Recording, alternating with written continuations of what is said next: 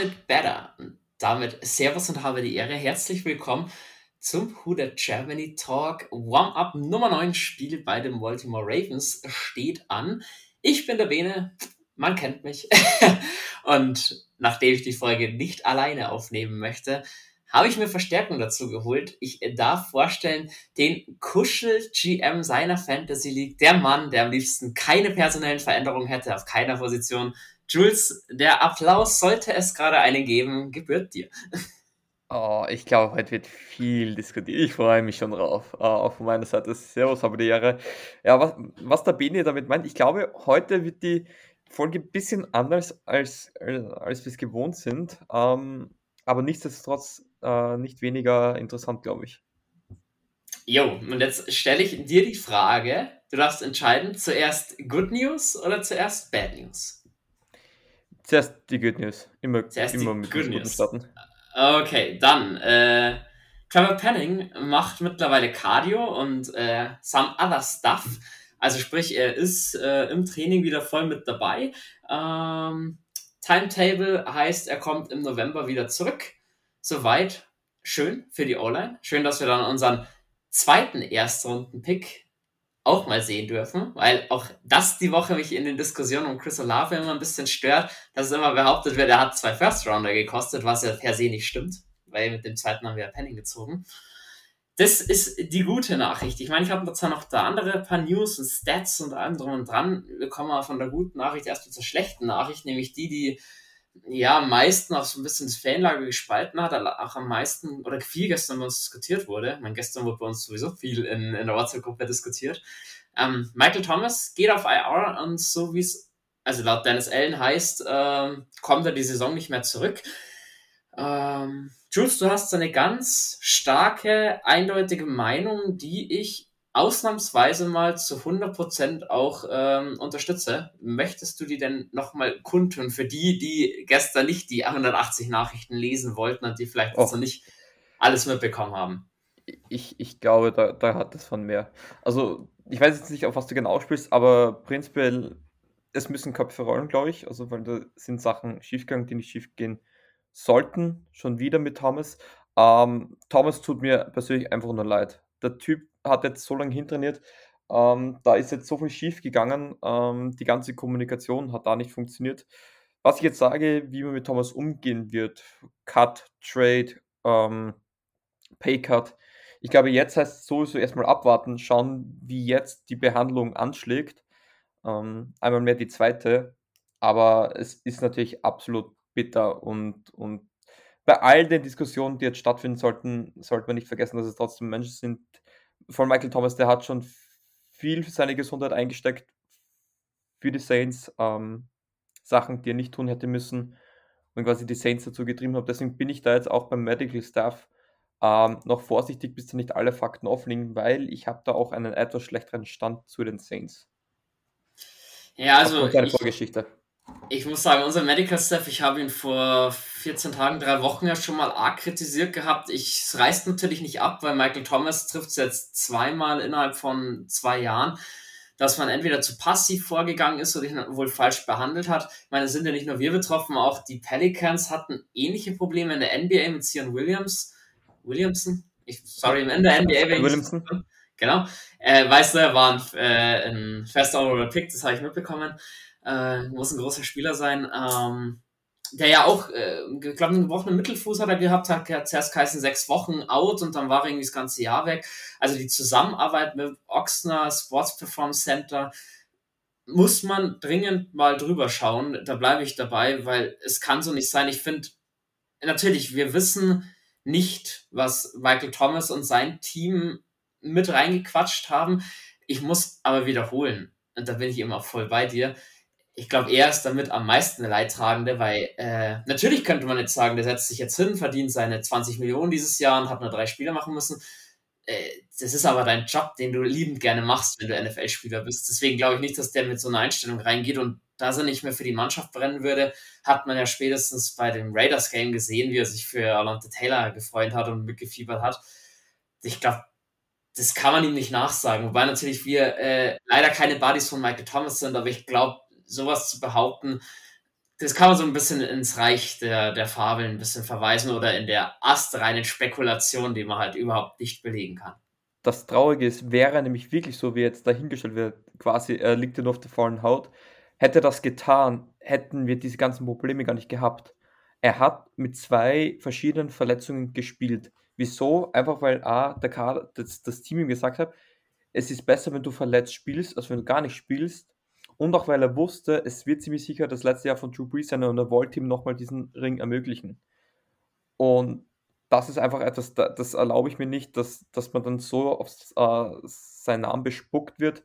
Ähm, das, es ist bitter, es ist beschissen, es ist von der Cap-Situation natürlich ähm, absoluter Worst Case, aber das ist nicht der einzige Faktor, der da, sag ich mal, mit reinspielt und das sollte man auch nicht ähm, aus Augen lassen. Definitiv, du, du hast es so schön geschrieben in der Gruppe, es sind auch am Ende alles noch Menschen und so sollten wir uns auch bitte drüber unterhalten, ähm, dass wir gefrustet sind. Alle zusammen. Das glaube ich ist mehr als eindeutig. Ich glaube am allermeisten gefrustet ist Michael Thomas selbst. Würde ich jetzt so behaupten, kann ich natürlich auch nicht belegen. Und auch ähm, Coaching-Staff und allem drum und dran, die sind natürlich sicherlich auch nicht glücklich mit der Nachricht. Zu der Aussage von Dennis Allen, dass er diese Saison nicht nochmal zurückkommen könnte, beziehungsweise wahrscheinlich out ist, sorry, dass ich jetzt heftig sage, gebe ich einen Fick drauf, weil was die letzten Wochen kommuniziert wurde über unsere Verletzten, was da nicht eingetreten ist, die können mittlerweile reden, was sie wollen, es ist mir scheißegal. Deswegen, ich würde ihn nicht von mir zu 100% abschreiben, dass er wirklich nicht mehr zurückkommt. Mal sehen. Da jetzt die Frage an dich, angenommen, er kommt nicht mehr zurück, wir gehen in, egal ob es eine erfolgreiche Saison war oder nicht, in die Offseason welche Möglichkeiten gibt es denn mit Michael Thomas jetzt umzugehen? Ich meine, er hat, glaube ich, noch zwei Jahre Vertrag, soweit ich weiß, oder hat er nur noch eins, bin ich mir gerade nicht sicher. Schau ich gleich noch. Was, was gäbe es denn für Möglichkeiten? Und beziehungsweise während du nachschaust, kann ich ja von meiner Lieblingsmöglichkeit schon reden, was ja seine Loyalität gegenüber den Saints nur noch am allermeisten irgendwo unterstreichen würde. Er nimmt einen Paycut. Hm. Es würde uns jeder Paycut in jeder Form ja schon helfen. Und ähm, er, spiel, er, er spielt sich seinen nächsten Vertrag, seinen letzten großen Vertrag dann wahrscheinlich, er spielt er sich nochmal und gibt den Saints die Möglichkeiten, den Kader beisammen zu halten, beziehungsweise punktuell immer Verstärkung an äh, oder an die Seite zu stellen, damit auch er endlich seinen Ring bekommt. Das wäre für uns alle natürlich, glaube ich, die schönste Variante und natürlich so gesehen auch die fairste, weil MT natürlich, er hat die letzten zwei Jahre nicht viel gespielt. Es wäre sein Recht, dass er sagt, er bleibt auf den 25 Millionen, die er nächstes Jahr verdient, sitzen. Ich meine, er hat ja auch noch ein gewisses, eine gewisse Zeit, seine Kohle zu verdienen. Angenommen, er nimmt den Paycut nicht. Wie schaut denn seine Vertragssituation aus und welche Möglichkeiten hätten denn die Saints, entweder Michael Thomas abzugeben oder ihn zu halten oder zu traden? Was, was wäre denn alles möglich? Genau, also äh, schwierig. Also Paycut wäre natürlich praktisch, dass du sagst einfach, der Vertrag endet beidseitig, beide Seiten ähm, einigen sich darauf, dass der Vertrag jetzt endet und gleichzeitig wird der neue Vertrag aufgebaut. Dann machst du halt geringere Base Salary, machst mit hohen äh, Incentives, das heißt, wenn er eine gewisse Anzahl an Snaps oder Spielen spielt, kriegt er zusätzliche Boni ausbezahlt. Das wäre natürlich der Idealfall. Also ganz blöd reingefragt, für die Zuhörerinnen und Zuhörer, die vielleicht nicht so tief drin sind in der ganzen Vertragsgeschichte in der, in der NFL, also rein theoretisch könnte man nach diesem Jahr dann sogar durch einen Pay-Cut den alten Vertrag auflösen und einen neuen Vertrag aushandeln, der auch wieder eine längere Laufzeit hätte als der alte Vertrag. Wäre möglich, oder? Ja, ähm, ich weiß nur nicht, was daran alles inkludiert ist. Ich weiß nicht, wie das mit dem, ähm, dem Signing-Bonus ist. Aber die sind für die, eh nur für dieses und nächstes Jahr mit jeweils 4 Millionen. Ich glaube, die müsstest du ausbezahlen. Es ist halt die Base Salary ist äh, für 2022 noch sehr gering mit ein bisschen über eine Million, aber halt 23 und 24 mit 15,5 und 18,5 Billionen.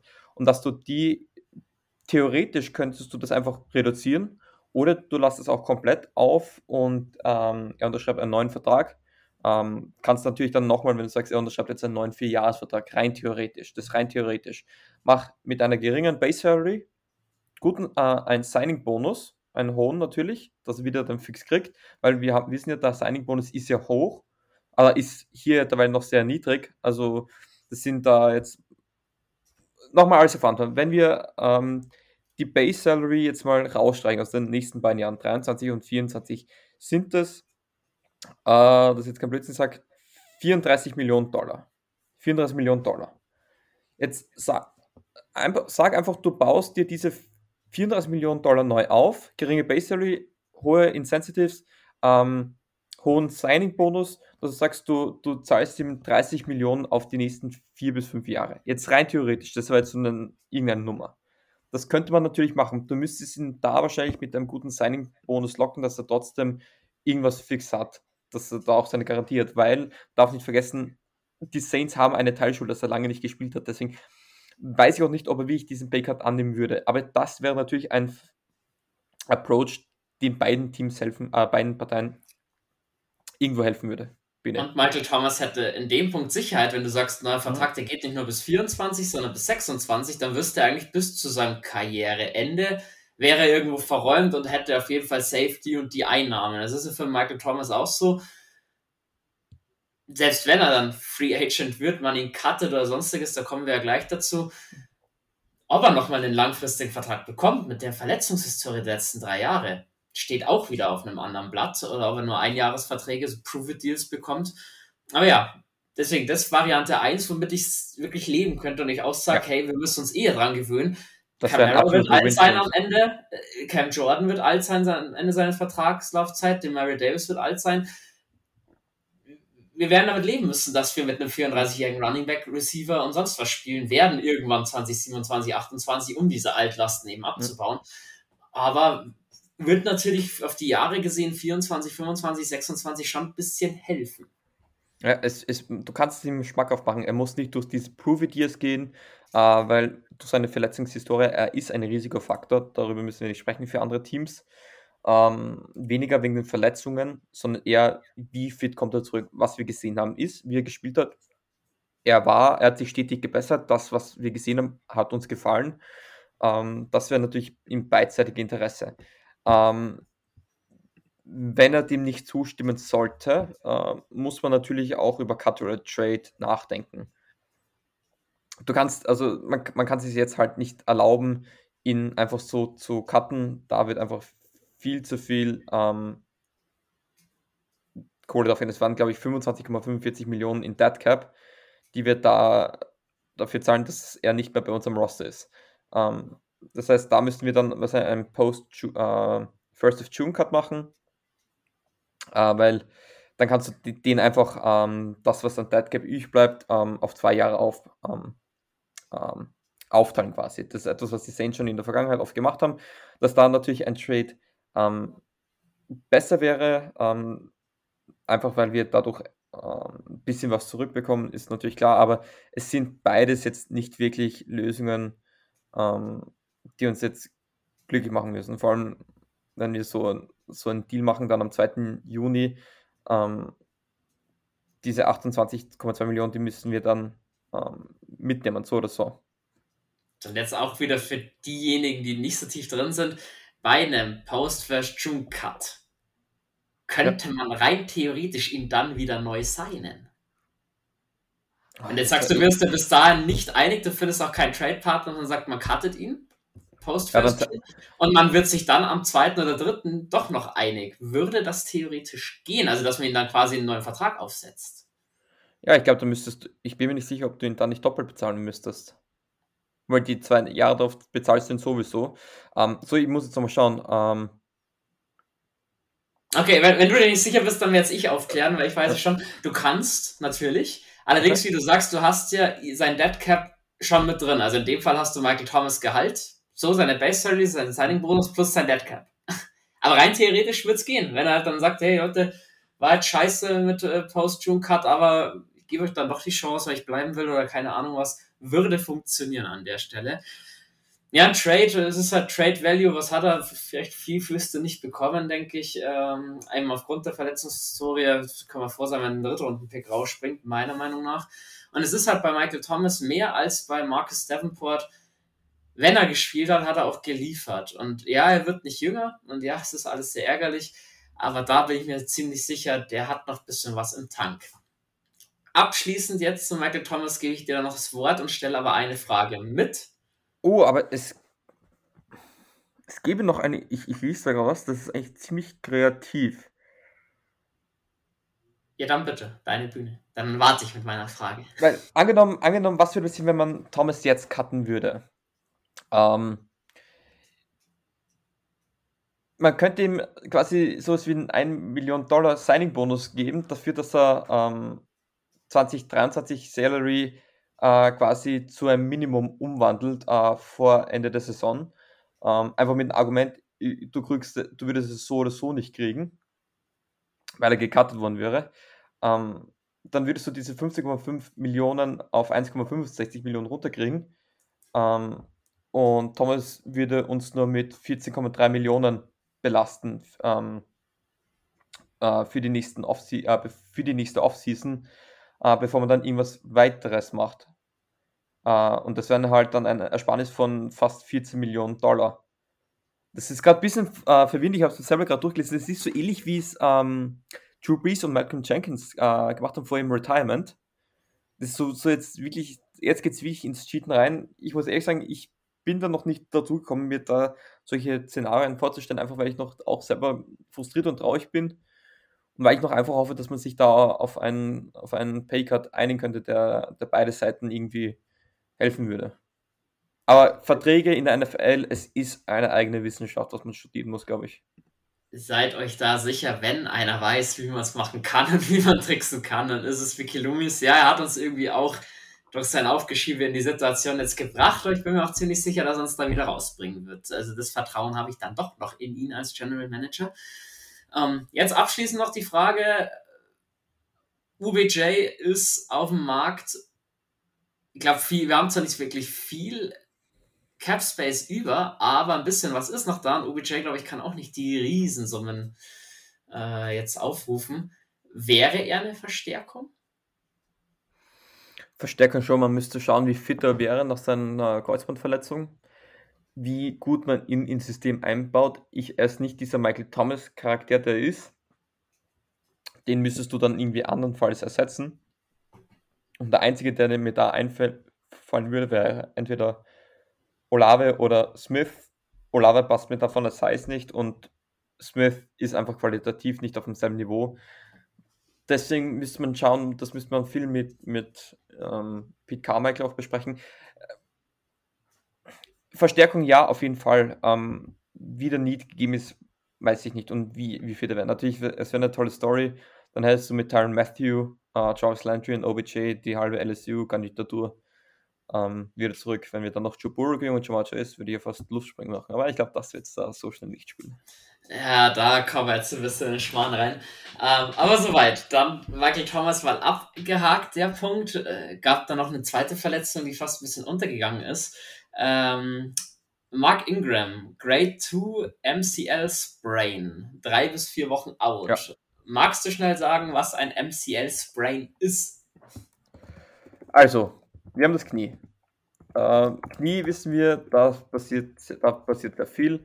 Ähm, und was ist, also da gibt es auch diese Beine, es gibt ACL, PCL ähm, und auch das sogenannte MCL. MCL Sprain oder MCL Verstauchung ist im Prinzip nichts anderes wie das Medial Collateral Ligament, das wir jetzt ganz haben. Und das ist prinzipiell, jetzt muss ich selber nochmal nachdenken, dass ich da kein Blödsinn sage, äh, das ist das, ähm, äh, ja, bin ich jetzt blöd, das ist der Meniskus ich mir jetzt nicht. Das ist, äh, nee, Blödsinn, Blödsinn. Ähm, deswegen, ich war jetzt kurz, weil das einfach nur eine ähm, Verletzung des Seitenbandes. Jetzt, ich, ich habe jetzt nur an die Kreuzbeine gedacht und das war es nicht. Es ist ähm, das Seitenband. Ähm, das ist, dies ist für die zus äh, zusätzliche Stabilität des Kniegelenks zuständig. Deswegen, du kannst das Knie immer nur vorne und zurück biegen und nicht zur Seite. Das ist dank den Seitbändern so. Und das wurde eben halt durch eine abrupte Belastung wurde das verstaucht.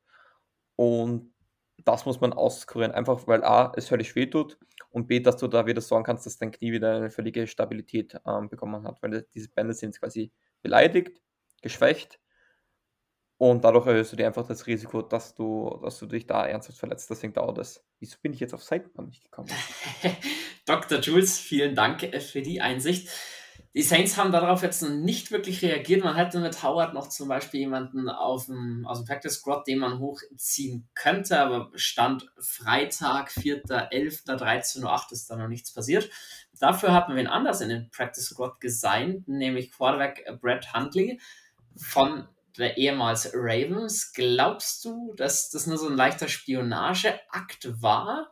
Dass man sagt, er kennt ein bisschen das Playbook, er weiß vielleicht ein bisschen, was sie vorhaben, er kennt die Schemes oder glaubst du, das ist ein ernsteres Zusammenkommen in Anführungsstrichen? Er hat auch, er hat auch seine Flashes und ich glaube, ähm, ich glaube, es hat so jetzt weniger Impact. Das ist quasi dein QB3. Das hat auch damit zu tun, dass, dass wenn, deswegen, es ist zweiseitig interessant. Einerseits, du behaltest damit auf jeden Fall Taysom Hill als, als dieser Gadget-Rolle, was mich schon mal sehr positiv stimmt. Tesmil möchte ich später auch noch was sagen. Ähm, andererseits, Haben wir auch eine Frage dazu erhalten, deswegen das kommt später auf jeden Fall in der Saints-Analyse. Ähm, andernfalls, hast du dich über die Fragen gekümmert? Das wollte ich vorher übrigens fragen. Hast du das ja, alles aufgeschrieben? Ja, Selbstverständlich. Hervorragend. Ähm, andernfalls kannst du dir dann schauen, wie tut es sich jetzt ähm, im Kader, wie tut es sich im Training so. Ähm, macht dann natürlich die Möglichkeit für einen Trade von James Winston natürlich auch interessanter. Äh, Quarterback-Diskussion, ich glaube, dazu hat es ja auch eine Frage gegeben. Man wird jetzt noch abwarten. Ähm, ich habe es interessant gefunden, dass man sich einen sehr mobiler, einen mobileren Quarterback mit Handley geholt hat. Äh, ich bin gespannt, in welche Richtung die Saints gehen möchte. Ob das, es ist jetzt definitiv kein, es spricht auf jeden Fall nicht für James Winston, dass man da längerfristig an ihn halten möchte. Das denke ich auch. Längerfristig halten kommen wir zum nächsten Punkt. Nachdem jetzt so die News ein bisschen abgearbeitet sind, kommt äh, PFF und Stats, mein Lieblingspart eigentlich immer. Äh, Alvin Kamara fehlt nur noch ein Touchdown zu den meisten Career-Touchdowns der Saints-Historie. Ist ein hinter Marcus Colston mit 71. Uh, äh, ja, das denke ich, sollte zu machen sein für ihn. Was gibt es noch? Äh, Andy Dalton macht seine Sache gut, wissen wir nach PFF, der sechsthöchst oder highest graded Quarterback. Kommen wir dann später noch zu sprechen, wie unsere Quarterback-Zukunft aussehen sollte, weil Andy Dalton, glaube ich, wird teuer, wenn er so weitermacht. Mhm. Was gibt es noch? Unsere Linebacker sind anzusprechen. Ähm, Pete Werner führt immer noch die NFL an äh, mit 51 Solo-Tackles krass. Und Demario Davis ist der highest greatest Linebacker in der NFL mit 86,5. Also krass, was wir für einen Linebacker-Room haben mit den zwei Anführern. Könnte uns nicht besser gehen. Ähm, ja, auf jeden Fall. Aber ich doch immer. Äh, ist, ist Demario Davis ein sehr guter Linebacker? Natürlich ist er das. Ist er der Beste der Liga? Glaube ich nicht. Ich glaube nicht mal, dass er der Beste bei den Saints momentan ist. Ähm, aber ja, es freut mich für ihn natürlich auf jeden Fall, weil er spielt ja gut, er spielt ziemlich unterm Radar. Wahrscheinlich auch, weil der Pete Werner so hervorsticht. Ähm, ich habe da so auch eine Meinung, weil egal jetzt ob PFF oder Pro Football Reference, das, das sind halt subjektiv. Die haben da ihre Art, wie sie Spiele bewerten. Und es ist halt auf manchen Positionen einfach extrem schwierig. Und auch Linebacker, finde ich, da ist da schon verdammt schwierig. Vor allem O-Line und D-Line ist da wahrscheinlich am schwierigsten zum Graden. Aber ich glaube, es ist keine Untertreibung, wenn man sagt, er spielt nicht schlecht. Ja, aber es ist ja doch durchsichtig, keine was, Übertreibung. Wie, wie, wie, nach, wie, PFF wertet und was sie ja. wertet. Also wenn man in diesem Universum mal ein bisschen drin ist, kann ich an anderer Stelle gerne auch mal erklären. Was genau gewertet wird, finde ich schon ganz interessant. Natürlich, Stats sind auch nicht alles, aber ganz rauslassen darf man sie in meinen Augen nicht. Da gibt es auch noch positive Nachrichten, nämlich zu unserer Offense. Wir haben die Total Offense Nummer 3 von den Werten her sind ähm, Pass Achter, im Rush Achter, also weit sehr ausgeglichen, aber sehr erfolgreich. Ich finde auch, man hat sich in die Richtung schon gefangen nach den ersten Wochen, nach, nach gerade nach es wird nicht an uns gelegen haben, aber ich finde, gerade nachdem wir Carmichael doch relativ rasiert haben, ging es da dann doch nochmal nach vorne und nach oben. Aber man merkt doch, dass Andy Dalton so ein bisschen langsam in den Flow reinkommt und in seiner Game Manager-Rolle eigentlich ganz gut aufgeht. Aber das ist ja das Lustige daran. Ähm, nach dem Cardinals-Spiel war man auf Dalton nicht so gut zu sprechen. Plötzlich nach dem Raiders-Spiel denkt jetzt jeder, wir haben unseren, unseren Franchise Quarterback für die nächsten 150 Jahre gefunden. Man muss wahrscheinlich noch immer ab, abwarten. Ich sage noch immer, das ist jetzt wahrscheinlich Okay, nee, das kann ich nicht sagen, aber ich fand die Leistung jetzt vom Bengals, äh, vom Cardinals-Spiel nicht deutlich schlechter als das jetzt gegen die Raiders. Nicht, dass ich sage, dass das von den Raiders schwach war, sondern ich glaube einfach, dass das von den Cardinals besser war, als es ausgesehen hat. Man muss natürlich auch fairerweise sagen, er war auch im Raiders-Game zweimal kurz davor gepickt zu hm? werden. Also so ist es nicht. Ja. Fehlerfrei ist er nicht, aber soweit, wenn es gut geht, meckert ja keiner. Cardinals hat er sein Fett zurecht wegbekommen, wobei ja du da auch eher auf Schmusekurs mal wieder warst und nicht auf, auf Konfrontationskurs, aber die Diskussion liegt da auch hinter uns. Bevor wir Richtung Injury Report und allgemeinen News gehen, noch eine schöne Statistik zu Alonta Taylor, der ebenfalls noch recht geflamed wurde, inklusive auch von mir, weil er in meinen Augen einfach eine Runde zu früh geholt wurde. Zumindest hatte ich ihn auf meinem Draftboard erst in Runde 3, nicht in Runde 2. Ähm, hat mittlerweile 90 Coverage Snaps, 16 Targets, 5 Receptions hat er bloß erlaubt. 51 Yards waren es, 4 Pass Deflections, 0 Touchdowns. Man könnte schlechter in die NFL starten, als Alante Taylor das gemacht hat. Ähm, wird insofern wichtig, weil kann schon mal hüpfen. Marshall Lattimore ist am Injury Report wieder dabei. Werden wir uns gleich anschauen. Wir springen zu Punkt 2 meines Sheets, nämlich zu den allgemeinen Game Infos. Wir spielen in Baltimore im M&T Bank Stadium. Finde ich den Einlauf immer ganz geil mit dem Raben und mhm. diesem Von allem drum und dran. Gefällt mir echt ganz gut. Ähm, Spiel ist Monday Night Football in Amerika, sprich für uns die schlaffreundlichste Zeit, die es gibt. Dienstag um 2.15 Uhr nachts. An dieser Position. Party. Genau, du sagst, es findet statt, ja oder nein? Ja, natürlich findet sich statt, muss stattfinden. Okay, super. Dann wäre das auch geklärt. Dienstagnacht, also wirklich Dienstag 12 Uhr, das ist wirklich von Montag auf Dienstag in der Nacht. Ähm, wenn ihr euch unsicher seid, kommt in die WhatsApp-Gruppe, da verpasst ihr es auf jeden Fall nicht. Genau, ich glaube, wenn ihr die sowieso auf anhabt bei, auf eurem Handy, dann blinkt sowieso die ganze Zeit erleuchtet, dann kriegt ihr das auf jeden Fall mit. Ich, ich muss ähm. zugeben, ich habe es während den Spielen immer auf Stumm geschaltet, weil ich bin in Österreich, wir wissen es, wie es dort ist, meistens doch ein paar Sekunden hinterher. Und wenn ich dann ähm, entweder die, die Herzchenaugen und die Flammen-Emojis sehe, weil ich, ah, scheiße, Saints haben ein gutes Play gemacht. Oder wenn ich sehe, Mano tippt schon, wer als nächstes cuttet werden soll, weiß ich, uh, da hat jemand Ball fallen gelassen. Ähm, will ich nicht immer gespoilert werden, aber es ist, es, die Gruppe macht halt richtig Bock, muss man auch sagen. Ja, definitiv. Küsschen gehen raus an euch alle. Die Woche war sehr, äh, sehr, sehr diskussionsreich. aber so, so soll es ja auch sein und eigentlich auch die meiste Zeit fair. Finde ich eigentlich immer ganz, ganz nett. Ja, auch ähm, langweilig, wenn wir alle dieselbe Meinung hätten. Ganz genau. Das ist ja nur Schmusekurs bei dir angesagt, sonst. Nein, Spaß beiseite. Ja. Wo könnt ihr, wenn ihr sagt, Watch Party, könnt ihr nicht, wollt ihr nicht, wie auch immer, wo könnt ihr das Spiel sehen? Entweder habt einen Game Pass, wenn er funktioniert, haha. Hm. Running Gag. Oder bei der Zone für die Herrschaften, die ein Abo besitzen, so wie ich das tue, die zeigen es natürlich auch. Der All-Time-Record. Äh, die Ravens führen da 5 zu 2. Das ist, äh, geht ja mal gar nicht. Da sollten wir was dran ändern. Das letzte Spiel, da haben die Saints schon dran gearbeitet, den All-Time-Record zu verbessern, war am 21.10.2018 ein 24 zu 23 Win. Jules, ganz kurz deine Erinnerungen an dieses Spiel. Das Spiel war völlig gaga. Ähm, was ich mich erinnern kann, ist, ähm, Saints stellen sich auf den Punt und ich habe mir gedacht, Taste Müsstadt anders. Das wirkt irgendwie wie ein Fake. Äh, War es dann auch fürs First Down. Ähm, Drew Brees hatte da eigentlich ein gutes Spiel. Beide Quarterbacks, auch, auch Joe Flacco hatte ein gutes Spiel. Damals war es, glaube ich, sogar noch Joe Flacco. Ich glaube, da war nur ähm, Lamar Jackson für ein paar Gadget-Plays drinnen. Und ein MVP hier von Lamar Jackson hat immer noch Joe Flacco gestartet. Wusste ich gar nicht. Nee, das war sein Rookie-Year. Ich weiß nicht, ob er da. Ja, ich glaube, er wurde gleich in seinem Rookie-Year MVP. Nee, ich glaube, das war im nächsten Jahr, glaube ich. Ich kann, ich kann mich jetzt täuschen, er hatte nur einen Pass für fünf Yards, ist okay. aber dreimal mit dem Ball gelaufen. Ähm, was, was dann halt aufgefallen ist, ähm, sind spät in Führung gegangen, waren unter zwei Minuten noch Zeit. Ähm, wir waren Touchdown vorne und dann legt da irgendwie Joe Flacco diesen, diesen gestörten Drive äh, hin.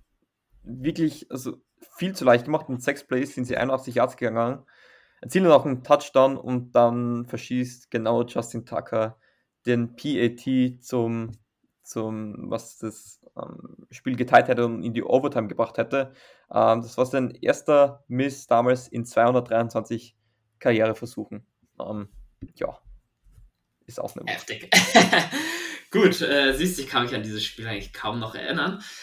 Soweit. Mit welcher Mannschaft gehen wir denn rein? Du hast sagen, nachdem wir Monday Night haben, ist erst ein Injury Report am Freitag draußen, nämlich der vom Donnerstag folgerichtig. Ähm, Michael Thomas ist nicht dabei, das glaube ich, haben wir am Anfang äh, ausgiebig geklärt. Ähm, Mike Ingram hat nicht trainiert, hatten wir auch schon. Marshall Latimer mit seinem Abdomen ebenfalls nicht trainiert. Sonst schaut schon wieder ein bisschen freundlicher aus. Travis Landry, Adam Troutman, Ramchick, Onyemada, McCoy und Chase Hansen alle Limited Practice. Man muss sagen, bei, bei Ramchick muss man sagen, der ist wirklich schon Veteran Rest, das, da muss man sich gar keine Sorgen machen. Ich glaube auch, ähm, so bei Landry und Troutman darf man vorsichtig optimistisch sein an dieser Stelle, aber auf jeden Fall, wenn ihr weiter über den Injury Report auf dem Laufenden gehalten werden wollt, empfehle ich euch natürlich sowohl unser WhatsApp als auch unser Twitter. Äh, unser WhatsApp sage ich ja, WhatsApp sowieso auch, aber auch unser Instagram. In der Story äh, bereitet euch Julian das eigentlich immer auch schön auf. Ähm, soweit was erwartest du denn? Sollte Lattimore nicht spielen? Wahrscheinlich ähnliche Aufstellung dann wie letzte Woche. Beziehungsweise sollte Landry und Troutman zurückkommen, werden die natürlich gleich wieder mit rein rotieren. Die werden dann, denke ich, nicht inactive sein. Oder wie siehst du das? Nee, auf, auf gar keinen Fall. Man hat sie letzte Woche schon begonnen, mit, auch mit Juvan Johnson mehr einzusetzen. Auf dieser äh, Receiver-Titan-Position. Äh, Adam Troutman ist halt der klassische auf der Titan Position, das erlaubt ihm halt für diese 12 Packages, also das heißt, wenn du mit, mit zwei Titans auf, dich aufstellst, mit ihm und Juwan Johnson, da einfach viel flexibler zu sein. Ähm, auch Taysom Hill ist dann natürlich ein, ein Typ, über den ich da viel reden möchte, weil wir, glaube ich, gar nicht mitbekommen, wie gut der eigentlich spielt und wie wichtig der für unsere Offense ist. Ähm, und, und ja, also ich glaube da, wenn sie starten, wenn sie auch aktiv eingesetzt werden, wo es gar nicht so gut ausschaut bei den Ravens, darf ich da schon die Übergang machen und willst du noch was zu den Saints sagen? Nee, du hast perfekt. Weil, als, als würdest du das Ding hier moderieren. ja, irgendwann muss ich es ja auch mal lernen. Ähm, Gibt es auch schlechte Neuigkeiten bei den, bei den Ravens? Das Pendant zu Michael Thomas, Rashad Bateman, man hat sich doch überrascht, wieso der im Thursday Night Spiel letzte, äh, letzte Woche gegen die Bucks nicht so oft eingesetzt worden ist, beziehungsweise gar nicht. Hat er eine Fußverletzung gehabt und jetzt ist rausgekommen vor kurzem, dass er eine Operation braucht und ebenfalls out for the season ist. Also Rashad Bateman wird nicht am Montag, auf, also Montag, Dienstag am Feld stehen und wahrscheinlich für das restliche Jahr nicht mehr. Auch an dieser Stelle natürlich absolut bitter und wünschen wir natürlich auch eine rasche und natürlich vollständige Genesung. Ähm, Mark Andrews, er ist letzte Woche mit einer Verletzung ausgegangen. Man meinte noch, es sollte nichts Ernsthaftes sein, also mit einer Knie- bzw. Schulterverletzung wobei die Knieverletzung hat er schon länger. Äh, hat es am Donnerstag, Donnerstag noch nicht trainiert, ähm, muss wahrscheinlich Freitag, Samstag schauen, ob Samstag Limited wäre da. Ähm, wichtig zu sehen, ob er dann schon spielen kann. Rashad Bateman, haben wir gesagt, hat nicht trainiert. Ähm, Calais Campbell hat auch nicht trainiert, das war nur ein Rest. Gus Edwards mit Hamstring hat nicht trainiert, ist daher, daher gehen eher unwahrscheinlich, dass er nicht, ähm, eher unwahrscheinlich, dass er spielen wird. Justin Houston und, und Offensive Tackle Ronnie Staley, beide mit einem Veteran Rest, ähm, haben nicht trainiert. Das ist aber etwas, das muss man nicht wirklich eine Beachtung schenken. Ähm, Marlon Humphrey, Slot äh, Cornerback äh, und, und Marcus Peters, die beiden Cornerbacks, äh, waren beide limited. Äh, Tyus Bowser, äh, Josh Baines, beides Linebacker und, und David Chabo, alle drei Linebacker, Entschuldigung, ähm, haben wieder voll trainiert. Also ja, es, es ist viel drauf, aber am Ende des Tages dann bei weitem nicht so schlimm, wie es eigentlich ausschaut. Auch wenn natürlich Rashad Bateman und Mark Andrews ähm, den Ravens sehr weh tut, beziehungsweise wehtun würde, wenn die nicht spielen könnten. Definitiv, und da kommen wir jetzt schon zu den Ravens. In die Analyse, wir schauen uns natürlich zuerst die Offense angehen, dann zur Defense. Jules, du hast dich ein bisschen mehr mit den Ravens beschäftigt. Wenn ich an die Ravens denke, ohne dass ich sie jetzt auf oder äh, übermäßig viel und aufmerksam verfolge, das ist entweder du läufst oder Lama Jackson geht so nach dem Prinzip, scheiß drauf, irgendwo da draußen ist Mark Andrews, der wird die Pille schon fangen. Ähm, ist es denn so einfach gestrickt, die Offense der, der Ravens? Oder lass uns doch mal einen Blick geben. Was haben wir zu erwarten? Für, wie gesagt, für mich die Ravens auch immer so, die duseln sich immer irgendwie so ein bisschen zu, von einem Sieg zum anderen immer knapp eigentlich. Ja. Aber es ist eigentlich egal, auch ob du gegen Outsider spielst, also wir sind ja jetzt klar auch nicht in Favoritenrolle, oder sie schlagen aber halt auch die großen Teams irgendwie meistens knapp. Aber für einen ganz großen Wurf hat es nicht gelangt. Deswegen gibt es auch Parallelen zu den Saints bei den Ravens. Bitte dein Part zu den Ravens. Also ich habe mir vor allem das Thursday Night Spiel mir so angeschaut und ich muss sagen, das hätte auch nicht so knapp gegen die Bucks sein sollen. Da hatten die Bucks eigentlich einen rabenschwarzen Tag. Und die Ravens haben sich einfach bemüht, die so gut wie möglich im Spiel zu lassen. Und was ich da so arg gefunden habe, ist, wir kennen es ja, wir, sie laufen, sie laufen, sie laufen. Sie sind in dem Spiel so gut wie gar nichts gelaufen. Äh, Im ersten Drive, ich schaue nochmal, ich glaube, das sind sie kein einziges Mal, glaube ich, sind im Schnitt einmal, in der ersten Halbzeit, glaube ich, im Schnitt einmal pro Drive nur gelaufen. Und das hat überhaupt nicht funktioniert. Sie haben drei Punkte erzielt gegen die Tampa Bay Buccaneers und das war auch noch ein Geschenk, weil die, ähm, weil der zwei, weil der eigene Spieler in den Punt Returner gelaufen ist und sie den Ball an der eigenen, äh, an der gegnerischen 8 Yard Line gehabt haben. Und es ist dann erst in der zweiten Halbzeit losgegangen. Ich, Lamar Jackson schaut meiner Meinung nach nicht gut aus. Er, es schaut einfach nicht gut aus, diese Pocket Movement. Ähm, sie finden einen guten Weg, die Offense und die Starspieler rund um Mark Andrews gut einzusetzen. Was sie mal versuchen, ist immer ähm, Zonen attackieren. Zone attackieren, das heißt, wenn du Thailand bist, du stehst neben deinem Offensive Tackle, ähm, dann hast du quasi so die Mitte, also das Mid-Hole und die Hookzone direkt vor dir. Und du versuchst in diesen Zonen zu variieren. Auch ein, ein Andrew zum Beispiel nach außen laufen zwischen Hook und der Curl Zone. Was die ganzen Zones sind, kann ich dann irgendwo auch mal aufzeichnen, dass man erkennt, wo die überall, ähm, überall sind. Und das machen sie sehr gut. Sie versuchen einfach für Misscommunication zu sorgen in der Defense. Und wenn die mal vorherrscht, kann das natürlich mal, ähm, kann das Lamar Jackson super ausnutzen. Aber wenn es nicht der Fall ist, ähm, hat er arge Probleme und er ist kein accurate Passer. Er wirft den Ball zu schwach und er ist nicht accurate. Throw on the Run schaut nicht schlecht aus, aber da waren so gegen die Pucks waren da wieder Pässe dabei, wo du dir sagst, die musst du als NFL-Quarterback einfach besser werfen. Und es war halt auch daran geschuldet, dass er schon in der Highschool und College immer viel mit seinem Bein gearbeitet hat, aber irgendwann geht es nicht mehr weiter und ich glaube einfach nicht, wie gut dort sein Plan B ausschaut. Deswegen wäre ich vorsichtig, wenn ich die Ravens wäre, wenn ich ihm einen längerfristigen Vertrag jetzt geben müsste. Obwohl ich es auch cool von ihm gefunden habe, dass er sagt, er will kein Holder machen. Er will es jetzt einfach nochmal beweisen, was er wert ist. Und genauso im Passspiel heißt es da, konzentriert spielen, klug spielen, Abstimmungen finden. Deswegen jetzt diese, diese lange Woche auch nutzen für Filmstudien. Ähm, wie spielen die Ravens? Welche Schemes spielen sie? Wie wollen sie ihre Spiele ähm, äh, in, in, in Vorschein bringen? Und man muss einfach klug Druck auf, auf, auf Lamar Jackson bringen. Versuch von der D-Line Stunts zu spielen, ähm, Blitz Packages, Different Looks und einfach so Lamar Jackson zu Fehlern zwingen. Ähm, an Weiß der Stelle, da kommen wir gleich in den, Defense-Part der Saints dazu, Jules. Abschließend die Frage: Welche Looks erwartest du gegen uns? Ich meine, du hast schon gesagt, sie sind gegen die Bucks relativ wenig gelaufen, weil die Bucks auch eine gute Run-Defense haben, da brauchen wir nicht drüber reden. Jetzt kommen die Saints, die eigentlich auch immer eine gute Run, die haben, aber gegen mobile Quarterbacks eher wackeln. Ich meine, gegen Kyler Murray und die Cardinals hat es ganz gut funktioniert vor zwei Wochen. Was erwartest du? Gerade im Ansicht der Tatsachen, Bateman nicht mit dabei und Andrews angeschlagen und eventuell, wir hatten gerade einen, einen Shoutout zumindest, ähm, eventuell, dass sich unsere Defensive Backgruppe auch ein bisschen gefangen hat. Wird man wieder mehr auf Run-Pass-Options auf, Quarterback, auf designte Quarterbacks-Run gehen bei den Ravens oder wird man es ähnlich wie gegen die Bucks eher probieren? Wie die Bucks in der zweiten Halbzeit mehr laufen, Quarterback Options und dann halt die Play-Action suchen, beziehungsweise ähm, diese, diese Plays zwischen den Zonen. Ähm, was ich mir für einen Saints vorstellen könnte, ist ähm, ein Look, den ich da so geil finde, wo auch, auch Lamar Jackson ordentliche Probleme hat, wenn ich dir den kurz bildlich aufzeichnen dürfte.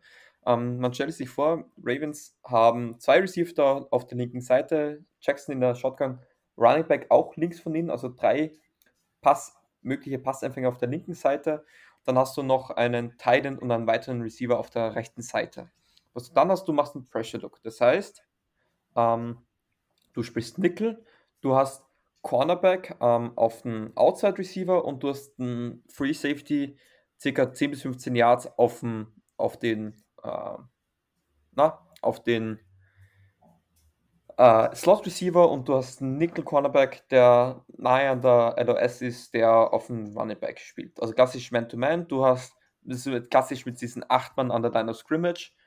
Und was du dann machst einfach ist, du droppst in Zone Coverage oder normale, ähm, normale Defense, kein Blitz.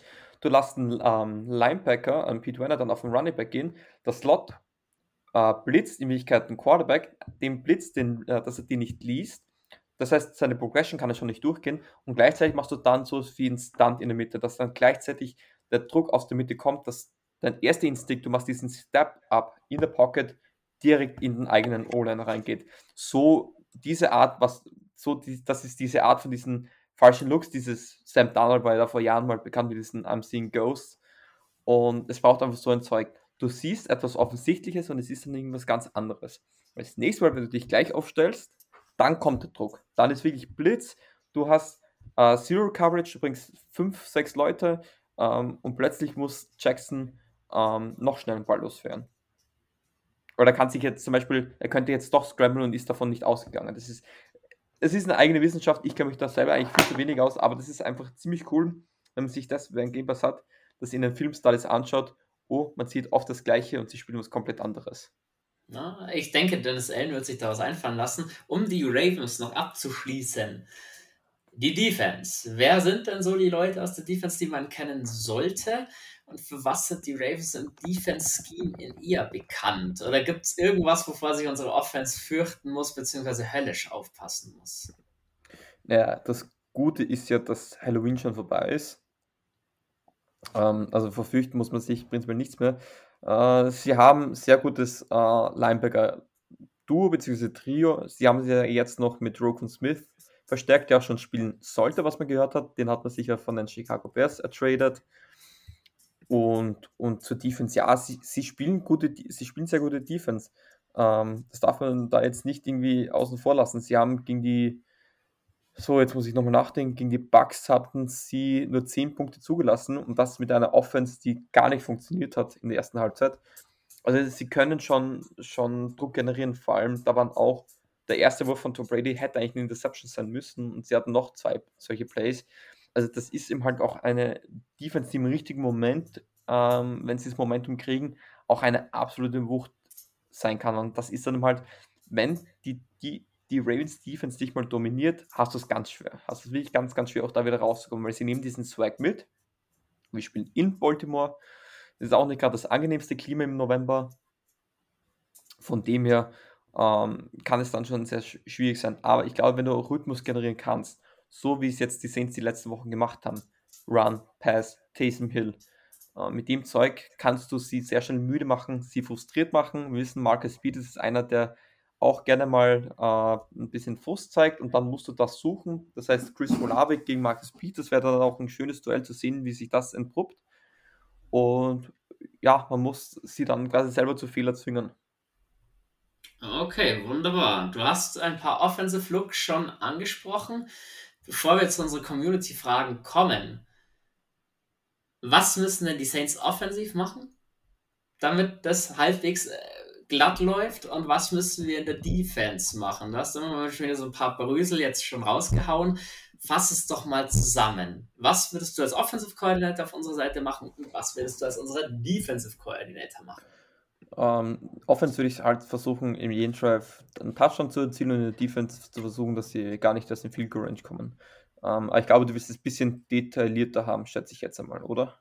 Dafür, dass ich dich als in Anführungsstrichen Experten vorgestellt habe an meiner Seite, wäre ein paar Details äh, nicht so schlecht.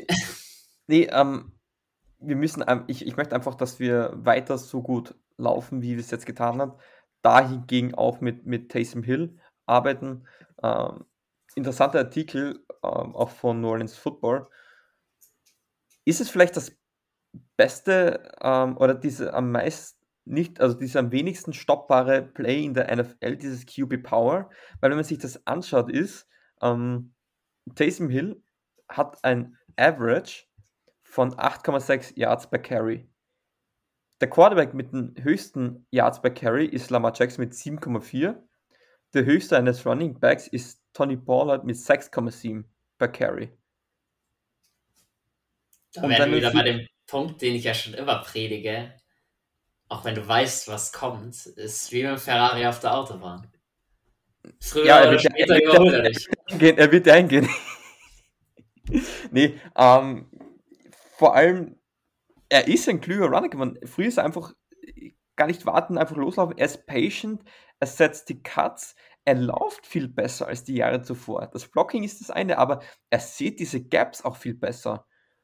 Das hätte ich mir nicht gedacht, dass er sich nach seiner Verletzung so nochmal steigern könnte. Ich habe gedacht, dass diese Gadget Plays over sind. Sie waren, sie waren sie auch mit Winston. Das war eigentlich nicht mehr der Plan. Das ist erst mit Andy Dalton wieder gekommen, weil so ein bisschen Not gegen Elend auf der Quarterback-Position war. Und, und irgendwie hat es geklappt. Und das ermöglicht dir einfach so viele Räume, wenn du dann mit drei Linebackern spielst und du tust noch einen Safety in die Box. Und du hast dann ein, lass ein Rashid Shahid oder ein Chris Olave am Feld stehen für ein Shotplay. Du hast das 50-50-Ball. Und diese 50-50s nehme ich. Genau, dann kommen wir zu einer Frage, die jetzt hier schön einbauen können. Wie und wie oft muss Taysom Hill eingesetzt werden, damit wir am Montag eine Chance haben, beziehungsweise dass es funktioniert? War dir das, was du die letzten Wochen gesehen hast, doch ein bisschen zu wenig? Würdest du ihm auch wieder mehr Würfe geben? Lass uns da mal, nachdem du wirklich auch ein großer Taysom Hill Fanboy bist, was würdest du machen mit Taysom Hill? Ähm, ich würde Run First natürlich gehen. Ähm, bei Pässe eher die kurzen suchen, das heißt ähm, Power auf die Outside, wenn wirklich so wie nach außen läuft, geben da die Möglichkeit, ähm, auch einen Checkdown zu werfen. Es reicht, wenn du lassen einen Quick Out und ein Go-Lauf, also der Outside läuft ein Go, Inside läuft einen äh, Quick Out auf die rechte Seite, er läuft über rechts und über die linke Seite kommt ein Crossing Road aus Checkdown. Du kannst selber laufen, du kannst da auch jemand anspielen, du kannst den Ball auch wegwerfen. Das ist sehr gut, das ist ein gutes Play. Das hat man gegen die Raiders einmal gesehen, ist über die über linke Seite gegangen, deswegen war der Wurf da auch relativ schwierig. Aber run first Taysom Hill und baut dein, äh, dein Gameplay auch so auf, dass du dich in diese Positions bringst. Das heißt, wenn ich ähm, erster, erster und 10, ich laufe für 5 Yards, zweiter 5, laufe ich nochmal mit Kamara oder Washington, bin ich bei dritter und 3, dritter und 2. Das sind immer diese Situationen, die ich mir wünsche, da kannst du Taysom mit einsetzen. Was ich auch geil finden würde, ist, stell normal äh, Andy Dalton Shotgun oder an der Center auf und, und Taysom als Teil und dann switch. Andy Dalton geht raus als Wide Receiver unter Anführungsstrichen, Taysom Hill geht hin und dann schau, wie sich instinktiv schnell die Defense äh, umformatiert, äh, umformatiert. Weil das muss ja binnen Sekunden funktionieren. Wenn du dann sagst, du siehst da ein Mismatch, ähm, kannst du ein schnelles Play killen und ein Shotplay werfen oder du kannst einfach laufen gegen ein Mismatch, weil du sagst, du hast dann plötzlich nur sieben Leute in der Box. Also laut deiner Aussage Taysom Hill, weil ja auch da letztes Jahr immer wieder gesprochen wurde, kann er überhaupt Defenses so gut lesen, würdest du ihm zutrauen, dass er so ein Mismatch auch erkennen würde? Weil, das, wie du sagst, wenn es was binnen Sekunden geht, so schnell als Defender zu reagieren, ich weiß es ja aus eigener Erfahrung, ist nicht ganz so einfach und da war ich in, oder ich bin ja noch in meiner aktiven Karriere, nicht erst einmal gezwungen, dass ich dann sage, ich als Safety nehme das Timeout, weil wir komplett falsch aufgestellt ja. sind oder einfach nicht wissen, ja was. Sein. Kann ja auch passieren, dass du da sie eben halt zwingst, einfach ein Timeout zu nehmen. Aber meistens ist es relativ leicht, weil du musst einen Look. Ähm, sie stellen um, ist jetzt plötzlich äh, Olave im Slot gegen Linebacker oder gegen Safety. Ähm, oder, oder stellen sie sich Heavy in Courage auf, dass du wirklich dann nur sieben Leute pocket. Das, das ist jetzt nicht, du musst nicht eine ganze Defense lesen, du musst dann schauen, ist, ist dann das der Fall oder das der Fall? Das ist so ein bisschen so entweder oder. Sehr vereinfacht gesagt. Ganz so einfach ist es nicht. Auf den Quarterback ist es relativ easy.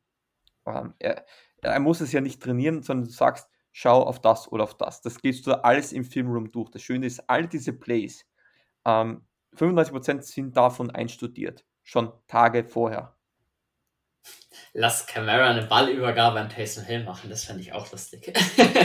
Wüsste auch keiner, was kommt. Also da generell natürlich ein bisschen experimentieren. Ja, ich sage auch, was man auch gesehen hat bei Drew Brees, wenn er nach außen gegangen ist, wirf halt auch mal einen Ball zu deinem Quarterback, weil der wird sicherlich nur halbgar verteidigern. Andy Dalton läuft einem Marlon Humphrey nämlich nicht davon.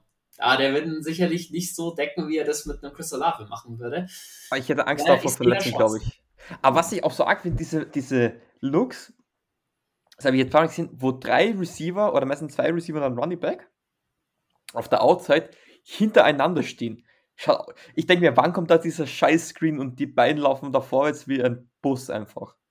Und das ist auch ein Play, das könnt ihr euch merken, ähm, an der gegnerischen Goal-Line. Taysom Hill Motion von einer Seite zur anderen, meistens von links nach rechts, ähm, steht dann dort, wo auch zwei andere Receivers sind. Es kommt das Screen auf Taysom Hill.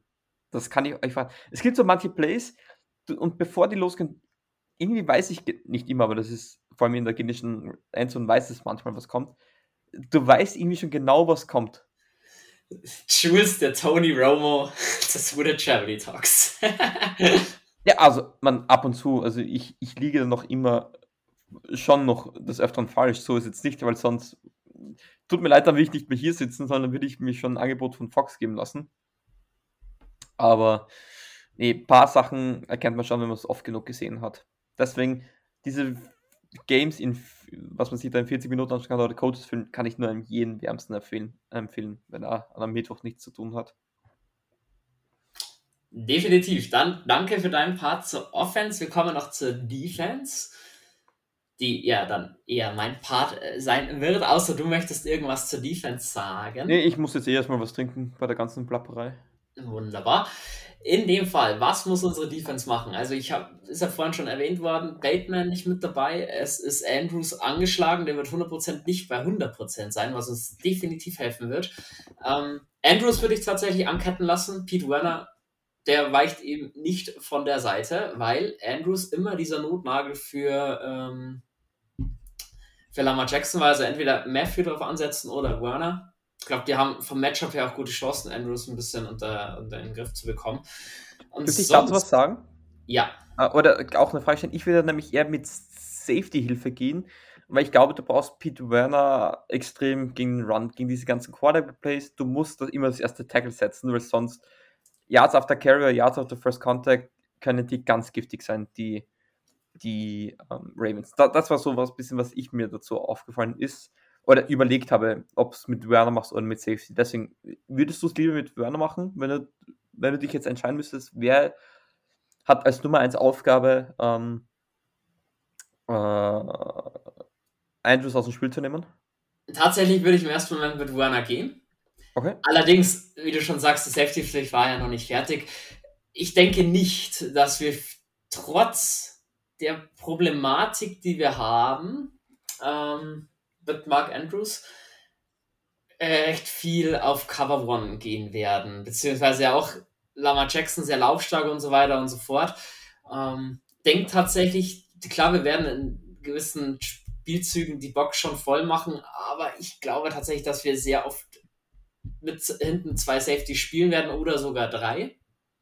Weil bei Lama Jackson auch immer die Gefahr ist, dass er durch die Box durchkommt, dann steht hinten keiner mehr und dann läuft er durch. Deswegen, mhm. auf Cover One werden wir nicht viel sehen.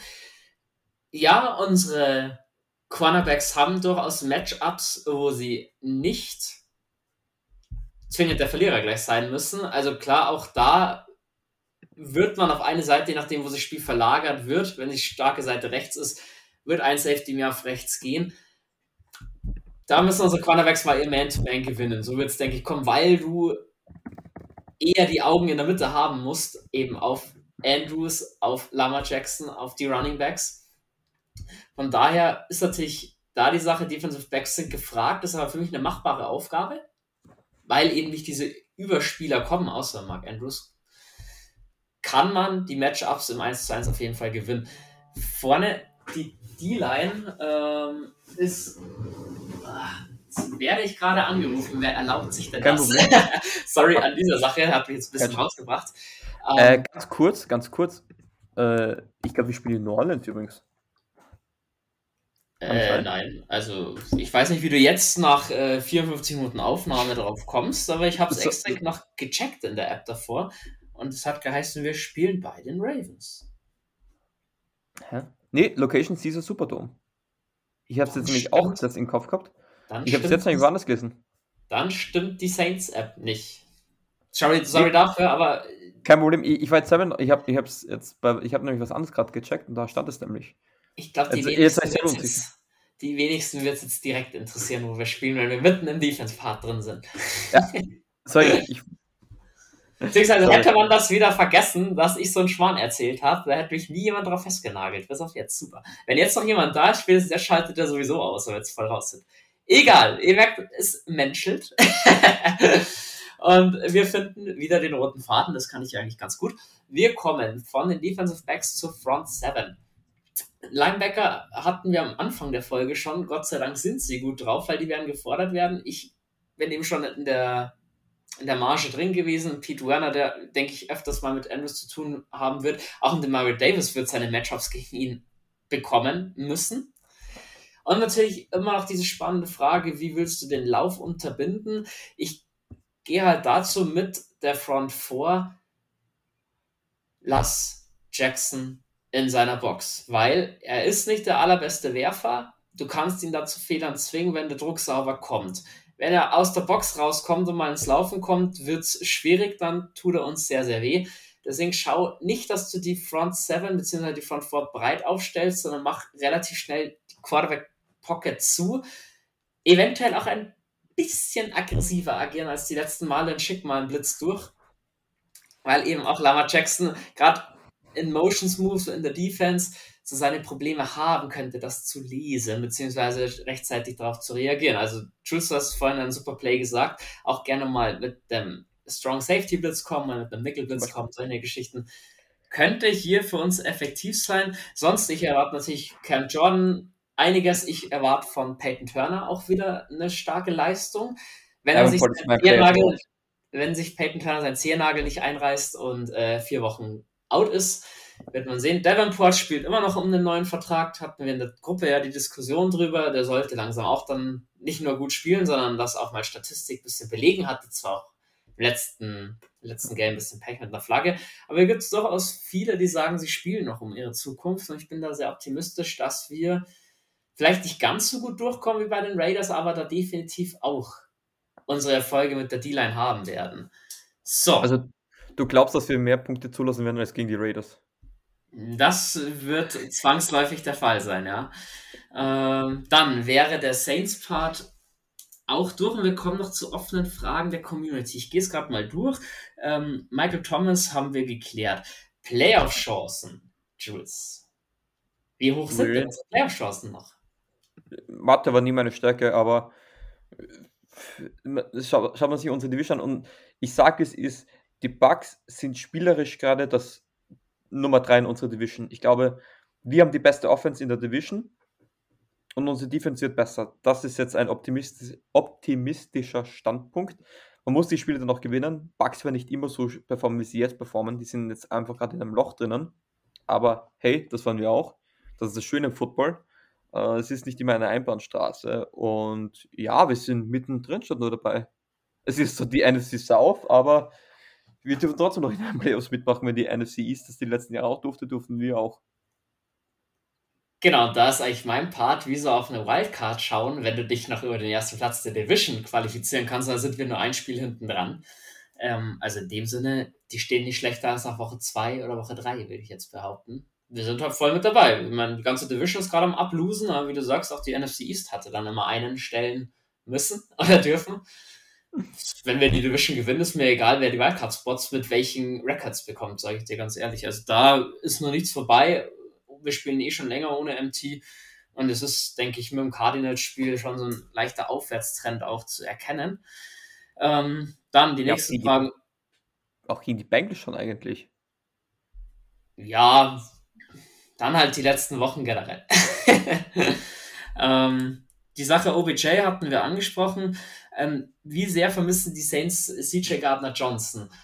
Zu dem Part habe ich ja schon ein bisschen was geschrieben. Ähm, du kannst die Stats, die jetzt nicht nur ein Gardner Johnson auflegt, auch ein Von Bell oder auch ein Marcus Williams, nicht für bare Münze nehmen in dem Sinne, dass sie die bei den Saints sicher nicht aufgelegt hätten. Ähm, CJ Gardner Johnson spielt jetzt eher als Safety bei den Eagles, bei uns war er Slot Corner als Slot Corner machst du niemals diese Interception Rate, die du jetzt als Safety machst. Auch A, weil der Safety ja dazu prädestiniert ist, Interceptions abzufangen, weil du als Safety ja Spiel vor dir hast, du kannst viel besser reagieren. Als Slot Corner spielst du meistens eh schon Man-to-Man -Man und musst dich ja erstmal nur darauf konzentrieren, dass er nicht fängt. Da ist ja die Interception noch so dieses Sahnehäubchen oben drauf, aber wenn du da den Pass schon mal verteidigst und ihn so weit aus dem Spiel rausnimmst, dass er nicht angeworfen wird, hast du ja schon alles richtig gemacht. Deswegen kann man das so nicht für bare Münze nehmen. Ob man einen CJ Gardner Johnson, da hat mich äh, jemand angeschrieben, halten hätte sollen für einen Tyron und, und stattdessen Tyron Matthew nicht holen, sondern ihm das bezahlen.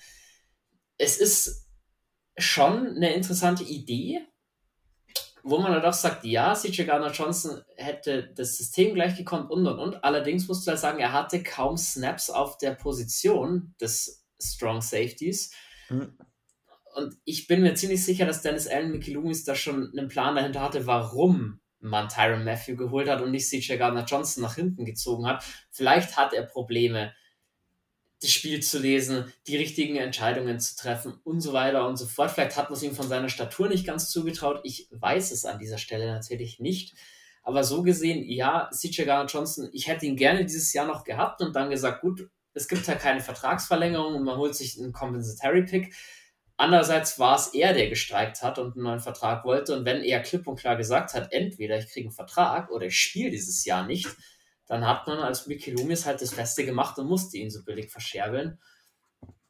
Soweit, ähm, ja, vermissen wir ihn ja irgendwie schon, würde er die Zahlen auflegen. Bei uns Glaube ich fast nicht, weil wie gesagt auch die Eagles anders geskinnt sind als unsere Defense. Und es liegt bei uns wirklich nur so am Dutten, dass wir nicht mehr Interceptions haben. Gerade Marcus May war zwei, dreimal dran. Der ist jetzt dann mal fällig für seine erste Interception. Und daher, Leute, das wird auch wieder besser. Dann. Ja, es wird ja Gott sei Dank schon besser. Von Spiel zu Spiel muss man auch sagen. Richtig. Dann, nächste Frage. Dalton, Winston oder jemand anders? Wer ist die Zukunft auf der Quarterback-Position unserer Saints? Gerade jetzt mit der ähm, Verpflichtung die wir hatten, was kann man denn erwarten? Wo würdest du hingehen? Was würdest du machen in der Offseason? Mal abwarten. Wir, wir haben jetzt von Spiel zu Spiel immer andere Ideen. Das was Winston. Was wieder Test will. Winston, Dalton, Winston, Dalton, Huntley, Luton. Äh, man muss jetzt am Ende des Tages einfach ein bisschen abwarten. Schauen, wie sich jetzt, wie sich Dalton jetzt das restliche Jahr schlägt ähm, jetzt aber weiß, dass er der Starter ist, nicht nur der Backup, sondern auch der wirkliche Starter. Und da muss man schauen, ob du mit ihm noch äh, mittelfristig gehen möchtest. Und du sagst, du hast einen Quarterback, du weißt, was er dir gibt, wie er spielen soll. Und schaust dann, wann du den richtigen Zeitpunkt hast, um im Draft dir einen neuen Quarterback zu holen. Jetzt wissen wir noch gar nichts. Da müssen wir jetzt einfach das restliche Jahr erstmal abwarten. Also, wenn ich da meinen Senf noch dazugeben darf, ähm, ich widerspreche da Manu komplett, dass ich sage, du musst deinen Franchise Quarterback in Runde 1 ziehen, weil ja, du hast Runde 1 natürlich die Möglichkeit, einen Pat Mahomes zu ziehen, einen Deshaun Watson zu ziehen, einen Justin Herbert zu ziehen. Andererseits, und da sind es fast mehr Namen, die halt floppen. Mann, rechnen. Also Baker Mayfield braucht man jetzt keiner mehr sagen, dass der irgendein Weltklasse-Quarterback nochmal wird. Sam D. Arnold ist, glaube ich, durch die ganze Thema. Josh Rosen sowieso. Und man, die Liste kannst du ja fortführen. Ich meine, ja, Jordan Love war bisher immer nur Backup.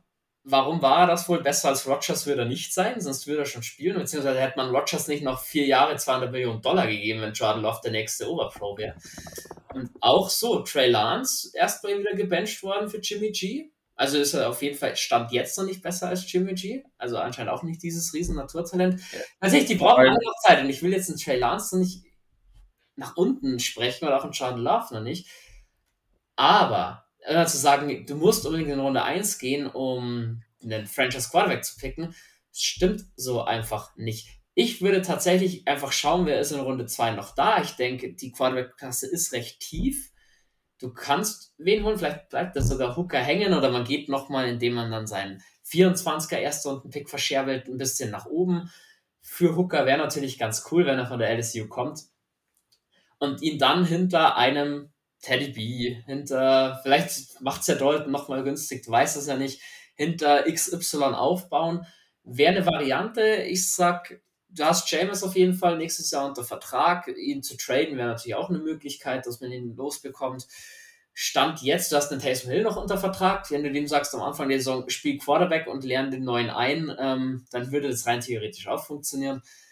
Ja, also ich denke, wie Jules sagt, das jetzt darüber zu sprechen, ergibt nicht viel Sinn. Da musst du einfach schauen, auch was willst du capmäßig dir einsparen und so weiter und so fort. Die Saints haben aber in dem Punkt trotzdem noch alle Möglichkeiten. Ja, du hast deinen Erstrunden-Pick nicht mehr, aber Russell Wilson dritte Runde, Tom Brady sechste Runde, Dak Prescott zweite Runde, Dak Prescott vierte Runde, äh, Jalen Hurts zweite Runde. Du kannst in der ersten, ich sage, das ist eine 50-50 Chance, dass du in der ersten Runde einen Franchise-Quarterback ziehst oder eine Flasche. Ja, vor allem, es gehört da viel mehr dazu. Die Qualitäten eines Quarterbacks sind das andere, aber wie du diese Qualität noch in der Offense einsetzen kannst, ist das andere. Ist Trevor Lawrence ein guter Quarterback? Ja. Spielt er gut? Nein. Ähm, es gibt so viele Jahrgänge, die das belegen. Ähm, die, es hat 2014 hat es drei Quarterbacks gegeben in der ersten Runde. Black Bottles, Johnny Mansell, Teddy B. Dann hat zum Beispiel gegeben in den zweiten Runden Derek Carr und Jimmy G. Haben auf jeden Fall besser funktioniert. Oder ein Jahr zuvor hast du in der ersten Runde 2013 EJ Manuel, Gino Smith war schon in der zweiten Runde.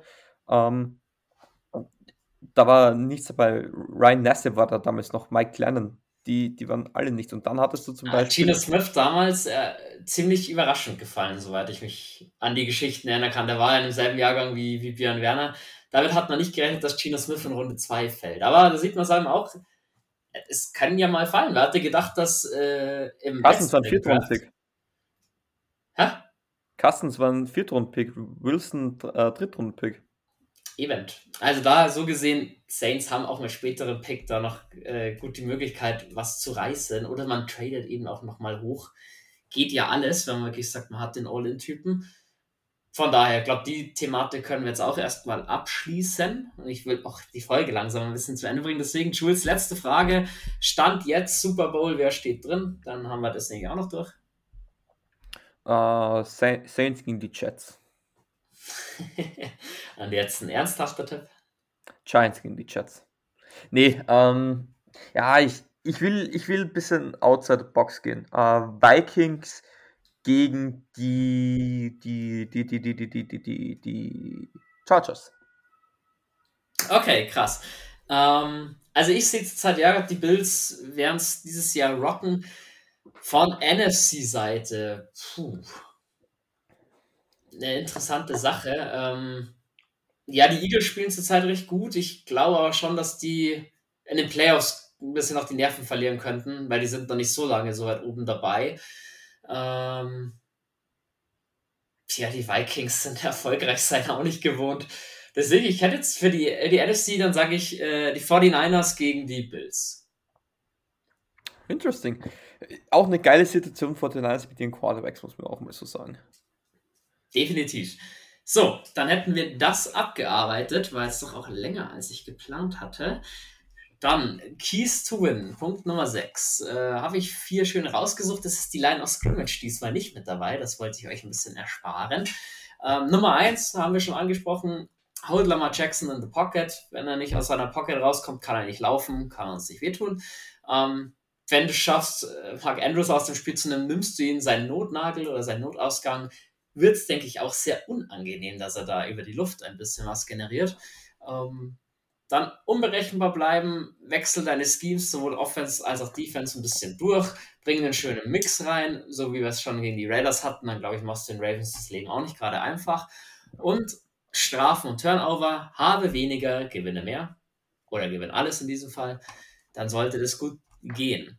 Bevor wir zu unseren Thesen kommen, ein Part Fantasy und Jules Fantasy Part muss nicht ich machen, sondern bist du wieder am Start. Deswegen, Ravens, Saints, wen stellst du auf? Genau, wir beginnen mit den Baltimore Ravens. Wir starten natürlich Lama Jackson. Uh, ist es Scott Edwards? Ist es Kenny Drake? Uh, vor allem nach der Letz letzten Wochen weiß ich nicht, ob ich unbedingt einen Running Back starten muss gegen die Saints. Wenn Gus Edwards out sein sollte, ist, kann man Kenny Drake aber auf jeden Fall flexen. Uh, Wide Receiver Devin Duvernay ist richtig gefährlich und er ist richtig heiß. Ähm, das ist auch so ein Typ, wo ich mir natürlich ein bisschen Sorgen mache. Sollte Andrew spielen, ähm, muss man nicht fragen, den, den, hast du nicht getraftet, dass du dir überlegst, stelle ich ihn auf, stelle ich nicht auf, wenn er spielt, spielt er auch bei dir.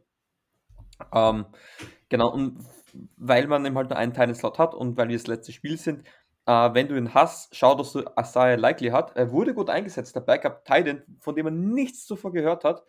Ähm, sollte Andrews out sein, ja, da muss es eh mit Likely probieren. Um, genau, das war's für die Ravens. Bei den Saints, ich starte ähm, Alvin Kamara, ich starte Chris Olavi. Äh, da hinten, dahinter wird es jetzt schon dünn. Wenn du sagst, du bist jemand, der keinen Quarterback draftet, sondern streamt, ist Andy Dalton super Streaming-Option. Er gibt dir einen soliden Floor. Ist der, jemand, der normalerweise nicht das Spiel verliert, jetzt aber auch nicht zwingend gewinnt. Ähm, unabhängig davon, wie du halt mit den Bi-Weeks jetzt schon auf der QA-Position stehst, kannst du ihn streamen auf jeden Fall. Ähm, Juan Johnson finde ich interessant. Äh, ist das gleiche wie Andy Dalton, wenn du keinen Titan äh, getraftet hast oder Streams und vor allem wenn Adam Troutman out sein sollte, würde ich es sogar versuchen. Ähm, die Baltimore Ravens sind, glaube ich, jetzt nicht einer der besseren Teams ähm, in, äh, gegen die Titans. Müsste ich nochmal nachschauen, wie das jetzt genau war. Ich hatte da mal die Statistiken. Ähm, genau, andere Receiver lasse ich alles, äh, lasse ich alles die Finger von. Ich weiß nicht, wie gut äh, Landry zurückkommt und wie fit er ist und wie sehr eingesetzt wird, sollte er wirklich ähm, eingesetzt werden. Taysom Hill ist immer so eine Frage. Ich, ich könnte es mir vorstellen, dass, du, dass er wieder mehr eingesetzt wird. Muss jeder für sich entscheiden, ob er aufstellen wird. Kommt darauf an, was man sonst wahrscheinlich auf der Titan Position hat. Uh, Special Teams kann man, glaube ich, beide starten, wie man lustig ist, wie man das hat, wie man es auch sich der Roster erlaubt, aber vor allem zu Seiten von ersten Biweeks ähm, kann man auch beide Defenses äh, starten. Kicker, glaube ich, sowieso. Okay, wunderbar. Danke für die Einschätzung. Dann kommen wir zu unseren geliebten und beliebten Thesen. These Nummer 1, äh, Lamar und Ravens run it better. Sie erzielen mehr als 150 Rushing Yards. Wie viel? Mehr als 150. Ja, ja, schaffen sie. Okay, ich halte mich da getrost mal raus, auch später beim Tipp. Ich komme dann später dazu. Dann These Nummer 2. Taysom, Alvin und Saints run it back. Die Saints erzielen mehr als 150 Rushing Yards. Ihr merkt, ja. ich war heute kreativ. ja. So, dann unsere Defensive Backs bringen Jackson zur Verzweiflung. Er hat am Ende eine Completion Percentage unter 60% und generell nur ein Quarterback Rating unter 90. Ja, und These Nummer 4, Andrews fit und rasiert, mindestens sechs Catches für 80 Yards und ein Tuddy. Sollte er spielen? Ja, ohne den Touchdown. Okay. So, dann, wenn man sagen wird, wir sind bei Punkt 9 angelangt, den Quoten. Jules, hast du irgendwas, wo du sagst, das ist unser Geheimtipp, worauf man ein bisschen wetten könnte? Oder was gibt es denn für interessante Quoten? Momentan noch relativ wenig. Also die Quoten zu Spielen gibt es leider halt noch gar keine. Es gibt so ähm, den, den Spread, also momentan sind die Ravens äh, 2.5 Favorites, das heißt, sie, sie sind ein Field Goal vorne laut den Buchmachern. Der Over-Under-Schnitt an Punkten liegt bei 48 Punkten. Also ihr werdet sehen, dass alle Bookies oder alle Webseiten meistens die ähnlichen oder gleichen Quoten anbietet, die kommen meistens aus Amerika, die werden nur übernommen. Ähm, ich finde Over 48 geil diese Woche. Saints punkten noch und nöcher die Wochen zuvor. Und Saints mobile Quarterbacks, da hat es ja auch eine Vorgeschichte gegeben.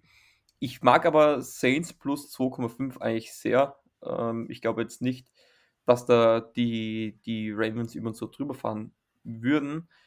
Aber so diese, diese Handicaps sind eigentlich nicht meins. Ich bin eher bei den Spielerstats zu Hause oder bei diesen Orts, die gibt es leider nur noch nicht. Das dauert meistens immer, das wird es erst dann wahrscheinlich so ab, ja, morgen, hoffentlich morgen bis spätestens Sonntag wird man die haben. Wenn ihr da dann paar Geflüster, ein bisschen Geflüster hören wollt, einfach in die WhatsApp-Gruppe kommen oder mir schreiben oder uns auf Instagram, Twitter oder sonst per Post einfach schreiben. auf dem Brief oder postialischen Weg könnte sein, dass der Tipp etwas spät beantwortet wird. Aber gut. Wenigstens liegt Jules eine Autogrammkarte bei, wenn er eine hätte. Nein. Soweit. Das, das, kommt doch, das kommt noch. Das kommt, das noch. kommt noch. Ja, ich bin, bin gespannt. Ähm, dann wären wir schon bei Punkt 10 angelangt, nämlich den Tipps. Und ich zitiere da die Band Matzen. Ich weigere mich. Ich werde keinen Tipp abgeben, weil ich musste bei den Raiders auch nicht tippen. Und siehe da, auf einmal hat es funktioniert. Jules, wie geht's aus? 31 zu 25 für die Saints. Okay, wunderbar. Dann soll es das gewesen sein mit der Warm-Up. Also, wir haben rausgelernt, es gibt eine Pyjama Watch Party. Es, ähm, ja, Instagram-Gruppe wurde genannt, äh, Instagram sage ich, WhatsApp-Gruppe, unser Instagram wurde beworben, unser Twitter ebenso. Was fehlt noch? Unser Discord-Server, der wurde nicht beworben, aber auch hier gerne face-to-face noch der Austausch genauso möglich. Unser Online-Shop, wenn ihr sagt, ihr sucht noch ein geiles Weihnachtsgeschenk oder wollt euch neu einkleiden mit eurem Weihnachtsgeld, sehr gerne. Schaut gerne rein. Link findet ihr in unserer Bio, wie es so schön heißt. Und ja, Jules, Kuschel-GM der Herzen. Ich äh, bedanke mich, dass du dir jetzt doch 76 Minuten Zeit genommen hast. Ach, War, doch immer. Hat Spaß gemacht. Ja, wann, wann macht es keinen Spaß? Vor allem, es, es, es ist ja trotzdem die Saints im Aufmarsch. Oh, was wir vergessen haben zu sagen, gleich PG Williams ist ja auch wieder da. Ich weiß nicht, ob du es gesagt hast, kurz beiläufig. Ah, nee, uh, tatsächlich habe ich das vergessen. Weißt du, immer zum Schluss, PJ fucking Williams. Ja, der Schluss gehört dann sowieso dir, weil du hast mir irgendwas in den Chat reingestellt. Ähm, was hast du mir denn in den Chat reingestellt? Ja, be bevor ich dir sage, klick einfach mal drauf. Hast ja, ich, ich, ich sehe es, ich seh's, aber äh, ihr müsst sagen, ja, Jules Schnauzer ähnelt langsam dem von Cam Jordan. Ich weiß nicht, ob Julian das vielleicht bildlich machen kann für die Story. Ich fände es sehr lustig. Ist es denn dein Ziel, dass dein Mustache irgendwann mal so aussieht wie der von Cam Jordan? Ich arbeite eher noch am Blick, diesen, äh, weiß nicht, drei Tage auf Crack sein oder irgendwie so. Ähm, ich, ich, ich feiere das so sehr und äh, es ist doch ein weiter Weg. Ähm, da ist es für die Saints aber auch und ich glaube, man muss sie jetzt erstmal auf die Revenge schauen. Aber wenn ihr wissen wollt, wie es wirklich ausschaut, kommt zur Beschauer Party vorbei. Vielleicht gibt es so einen kleinen Sneak Peek. Mich würde interessieren, was Verena, also ein Zeichen deine bessere Hälfte dazu sagt. Aber gut, das feiert das. auch noch heraus. Feier das. Sie ich, feiert das sogar. Ich bezweifle das irgendwie. Gut, bevor wir in Schmarrn reinkommen, Jules, vielen Dank an äh, ja, für deine Unterstützung. Denke, wir hören uns dann in der Overtime wieder oder sehen uns da. Und mhm. soweit beende ich die Folge standesgemäß mit den wunderschönen Worten Who that?